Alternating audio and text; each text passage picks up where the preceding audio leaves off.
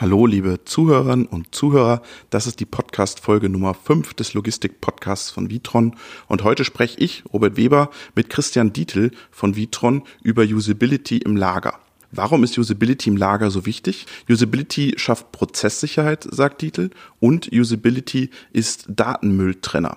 Dazu kommt, die Mitarbeiter im Lager kriegen immer wieder neue Aufgaben und sie müssen sich immer wieder schnell an neue Positionen, an neue Geräte, an neue Maschinen gewöhnen und einarbeiten. Und dafür ist eine gute Usability, ein gutes Human-Machine Interface entscheidend. Als Gast in der Folge ist Tom Cadera von Cadera Design, ein Usability Designer aus Würzburg, der die Grundlagen von Usability erklärt. Ich wünsche Ihnen viele nützliche Informationen für Ihren Alltag.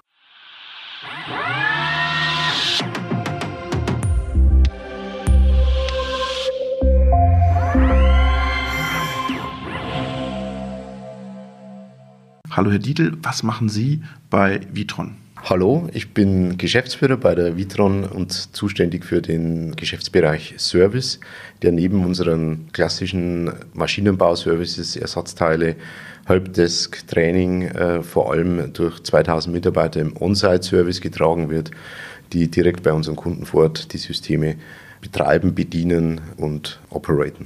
Bedienen ist das Stichwort zum Thema Usability. Warum ist Usability so wichtig für Sie?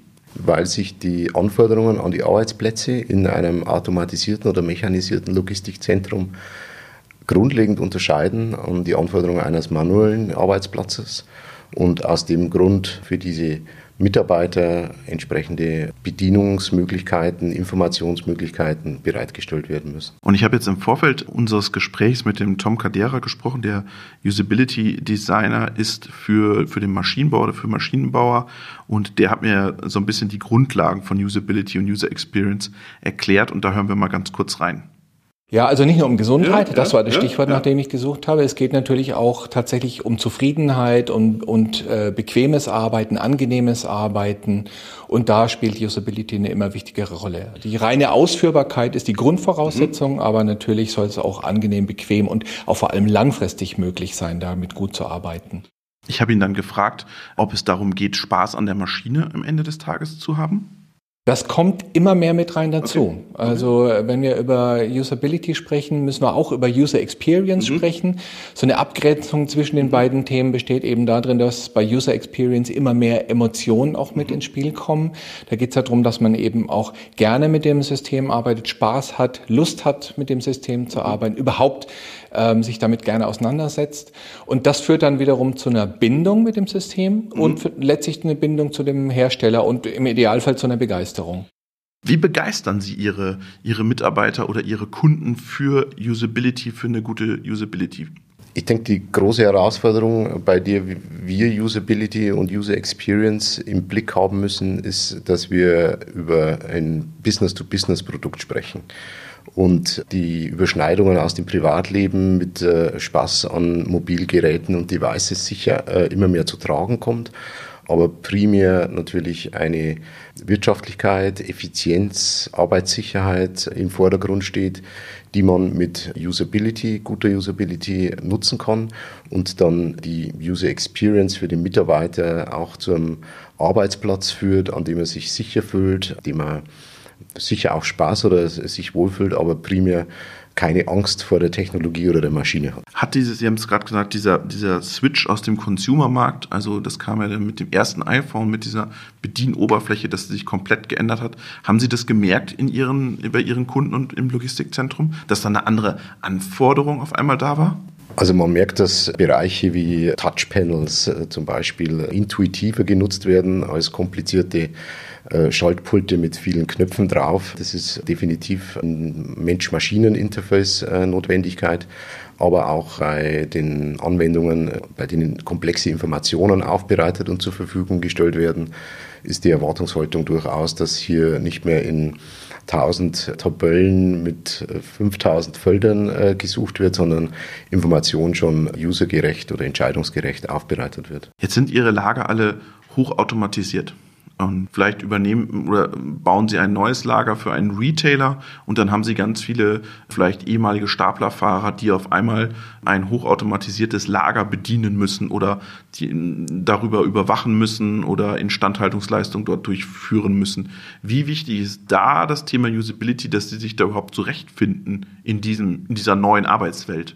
Also das beginnt schon äh, zurechtfinden, auch geografisch in so einem äh, Gebäude mit verschiedenen Bühnen, äh, auf einmal, wo es äh, nicht mehr klar und eindeutig ist, wie die Laufwege sind, kann man mit Tools Usability generieren, indem sie über Leitsysteme, über Smartphones, äh, zum Beispiel über unser Event-Guiding-System gesteuert werden. Die Integration von Mitarbeitern, die aus dem manuellen Bereich kommen, in ein mechanisiertes, automatisiertes Gebäude ist eine Grundanforderung die wir erfüllen wollen und deswegen in Usability investieren, in einfache Bedienbarkeiten. Wie, wie macht man das? Ähm, wenn man so ein, so ein Usability-Projekt aufsetzt, schaut man sich dann die Prozesse vorher an, wie die Leute arbeiten und die was bedienen und dann optimiert man das oder wie, wie funktioniert das?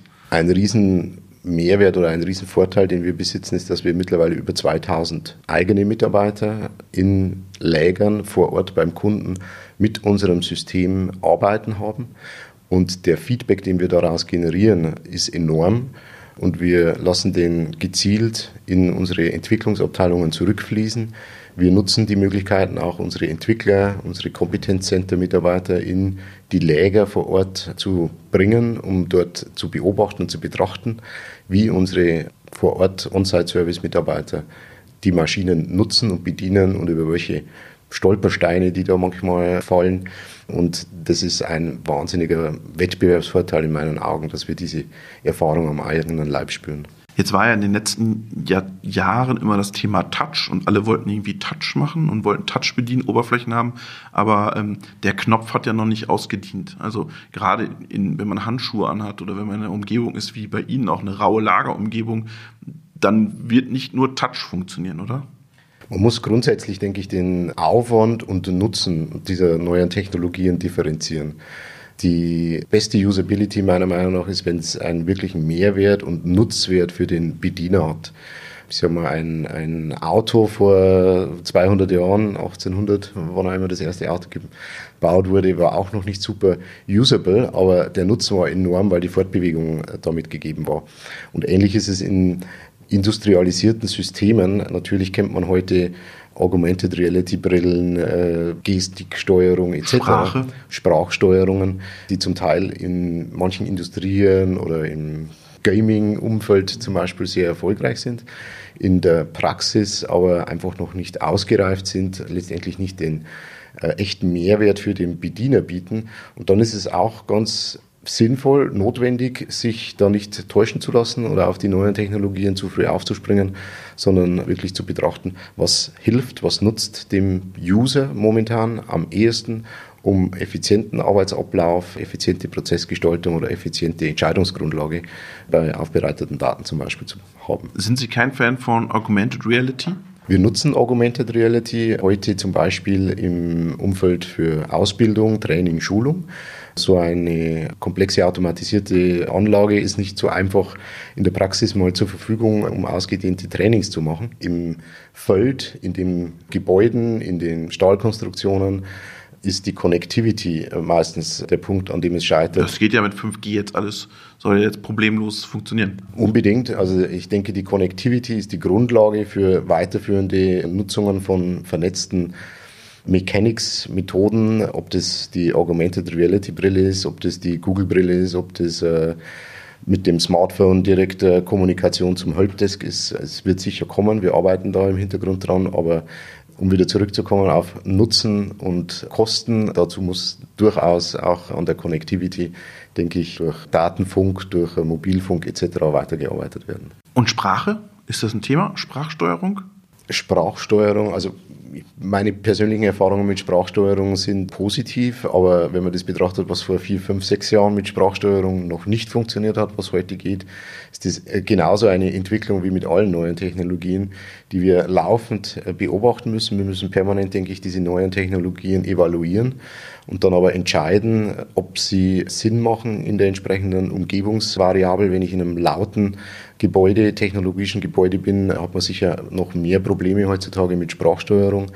Das äh, wird aber durchaus ein, äh, eine Methode sein, die in der Zukunft zur Anwendung kommt. Jetzt habe ich mit dem Tom Cadera, den ich gleich nochmal einspiele, gesprochen, ob denn Usability am Ende ein Differenzierungsmerkmal ist, um am Ende ein, ein Produkt höherpreisiger zu verkaufen. Und das fand ich ganz spannend, was er dazu gesagt hat. Das spiele ich Ihnen jetzt auch nochmal ein.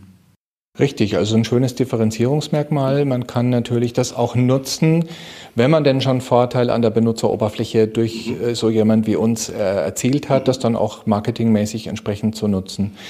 Trotzdem gibt es ein paar Dinge, die eigentlich bei vielen Maschinenbedienungen gleich sind. Also ich habe dann immer irgendein Produkt, das ich produziere. Ich habe meistens, allermeistens immer häufiger einen User, der sich eingeloggt hat. Ich habe einen Maschinenstatus, der visualisiert werden muss.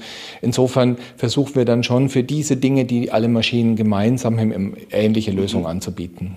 Und er sagt ja da, dass es durchaus ein Differenzierungsmerkmal sein kann für einen Anbieter, für einen Maschinenbauer in diesem Fall, aber auch ist das für eine Logistik Planer oder für einen Intralogistik-Generalunternehmer ist das ein Differenzierungsmerkmal, wenn man eine gute Usability anbieten kann? Ich differenziere Usability eigentlich auch als Folge von einer guten Lösung. Eines, äh, das Gesamtkonzept muss stimmen, die gesamte Anlage muss äh, passen und die User müssen dazu passen, dass es letztendlich unter äh, Gesamtwirtschaftlichkeitsbetrachtung erfolgreich ist. Und da ist Usability ein Baustein dazu von vielen. Jetzt haben wir gerade vor allem über das Thema Human-Machine Interface gesprochen. Also der Bediener am Terminal, am, an der Fördertechnik, an der Überwachung der, des OPM-Systems, so wie auch immer. Das ist der eine Schritt von Usability. Aber Sie definieren ja Usability noch einen Schritt weiter. Die Datentransparenz für den, für den Logistikleiter oder für den CEO. Wie wichtig ist dieser, dieser Bereich, dass man ihm aggregierte Daten von seinem, von seinem Lager immer zu jeder Zeit zur Verfügung stellt? Usability fängt für mich wirklich unten bei der Maschine, bei der Bedienung an und hört äh, dann vielleicht irgendwann mal beim Entscheider oben auf. Aber auch dazwischen drin äh, ist alles Mögliche an Informationen und Daten meiner Meinung nach zielgruppengerecht aufzubereiten. Und äh, jede Zielgruppe hat andere Anforderungen, braucht mehr Information zur Entscheidungsgrundlage. Andere brauchen wiederum Information nur zur Statusabfrage. Und äh, deswegen ist es für mich entscheidend, wie zukünftig zielgruppenorientiert Informationen aufbereitet und dargestellt werden. Das heißt, für den, für den, für den CEO oder für den Logistikleiter in dem Lager, der kriegt im Prinzip nur die Pickleistung pro Tag angezeigt. Der User oder der Bediener am OPM kriegt nur die OPM-Daten angezeigt. Wie schwierig ist das, das zu trennen? Im Prinzip wird die Usability ja dabei zum Mülltrenner sozusagen von Daten oder die Daten gehen dahin, die gehen dahin und die gehen dahin. Wie schwierig ist das umzusetzen? Wir haben historisch vor 20 Jahren begonnen, unsere Daten schon sehr transparent dem User zur Verfügung zu stellen. Das aus Entwicklersicht war es ein äh, Schritt, überhaupt erstmal die Daten in eine Datenbank reinzubekommen und nicht mehr in irgendwelchen flüchtigen Speichern zu halten und vollen Zugriff auf diese Daten zu gewähren. Das ist für einen technisch versierten und Bediener oder einen User, der auch äh, selbst richtig einsteigen möchte in die Problematik, sehr gut. Für einen Entscheider, für einen Logistikleiter, für einen Bereichsleiter, für einen Frühschichtleiter oder Spätschichtleiter äh, ist es aber zu viel und zu kompliziert. Was wir hier machen, ist, dass wir unsere Daten mittlerweile nochmal überarbeiten, über Algorithmen drüber laufen lassen, die bestimmte Wahrscheinlichkeitsentwicklungen, Produktionsentwicklungen oder auch vor allem Statistiken, historische Entwicklungen aufbereiten, dem User entsprechend zur Verfügung stellen, indem er Trends erkennt, kurzfristige Entwicklungen, mittelfristige Entwicklungen und darauf seine Entscheidungen. Ist das eine Kundenanforderung mittlerweile oder ist das, ist das ein Service von Ihnen? Ich würde sagen, das ist eine Kundenanforderung, aber da wir selber Kunde unseres Produkts sind, kommen hier die Anforderungen ganz massiv auch aus dem eigenen Haus. Weil Sie Betreiber vieler Logistikzentren auch sind. Genau. Dadurch, dass wir letztendlich den Wirtschaftlichkeitskriterien, die so ein System äh, zugrunde liegen äh, zur Investitionsentscheidung, auch den, die operativen Kosten, den Headcount etc. im Vorfeld planen, versuchen wir das natürlich auch zu erreichen, einzuhalten und über den Lebenszyklus des Systems so effizient wie möglich zu bedienen. Und da entstehen genau diese Anforderungen, um über den Lauf der Zeit, das wachsende Know-how der Mitarbeiter über zwei, drei, vier, fünf Jahre dann die Synergien zu nutzen, Mitarbeiter in verschiedenen Rollen, auch mit verschiedenen Aufgaben auszulasten, benötigen wir hier entsprechende Tools, die uns helfen, die Informationen zielgruppenorientiert zur Verfügung zu stellen. Zielgruppenorientiert heißt auch am Ende Endgeräte optimiert darzustellen. Also ein, ein C-Level oder ein Logistikleiter ist nicht immer im Büro und will trotzdem seine Visualisierung auf dem Smartphone bekommen. Ist das alles nur schöne Spielerei oder gibt es wirklich einen produktiven Mehrwert, wenn der auf der Konferenz seinen, seinen Lagerzustand gerade sehen kann? Technologie entwickelt sich definitiv hier weiter. Man muss berücksichtigen, dass man äh, natürlich auch unter Datenschutzbestimmungen äh, sich bewegen muss, wie vorher schon erwähnt, unter bestimmten Connectivity-Bedingungen sich bewegen muss. Wir generieren dazu mittlerweile sogenannte Data Warehäuser, wo wir äh, entsprechende relevante Informationen in Echtzeit zentral sammeln, diese dann zentral in Cloud-Lösungen aufbereiten und zur Verfügung stellen können. Die Kosten für solche Technologien sind mittlerweile äh, nicht mehr äh, das Entscheidungskriterium. Folglich ist dadurch der Kosten-Nutzen-Effekt gegeben. Und mit Sicherheit gibt es da ganz individuelle Anforderungen, die manchmal ein bisschen über den Tellerrand hinausgehen bei bestimmten Kunden. Und damit können wir mit diesen Lösungen können wir da im Prinzip alle Anforderungen befriedigen. Ist das auch eine Transparenz zum Kunden, dass man sagt, hey, wir, wir sind zwar Betreiber deines Logistikzentrums und am Ende sind wir die Verantwortlichen, dass es läuft, aber trotzdem geben wir dir sozusagen transparent Einblick in dem, was gerade bei dir vorgeht? In unserer Strategie ist es eine wesentliche, ein, ein wesentliches Merkmal, die Transparenz in dem Lager aufrechtzuerhalten. Unsere Servicephilosophie und Strategie zum Beispiel ist nicht getrieben durch After-Sales, Umsatz und Profitgenerierung, sondern durch nachhaltiges, effizientes, optimiertes Betreiben unseres Ursprungsprodukts des Systems. Wenn das wirklich über die Laufzeit der, des Lebenszyklus wirtschaftlich betrieben werden kann, also nicht nur eine gute Lösung am Beginn war und äh, zum Design und in den ersten ein, zwei, drei Jahren, sondern über vier, fünf, zehn, 15. Teilweise betreiben wir diese Läger auch 20, 25 Jahre in einem wirtschaftlichen, operativen Kostenrahmen bleibt, ob Material, Maschine, äh, steht es im Prinzip für uns als Vertriebs- und Verkaufsvorteil wieder im Vordergrund. Ein, ein Kunde, der nach zehn Jahren immer noch zufrieden ist mit seinem Produkt, der kommt wieder zu Vitron. Die Wiederholrate von unseren OPM-Kunden ist ja im Durchschnitt zum Beispiel vier. Mal kommt er nach dem ersten OPM wieder zu uns.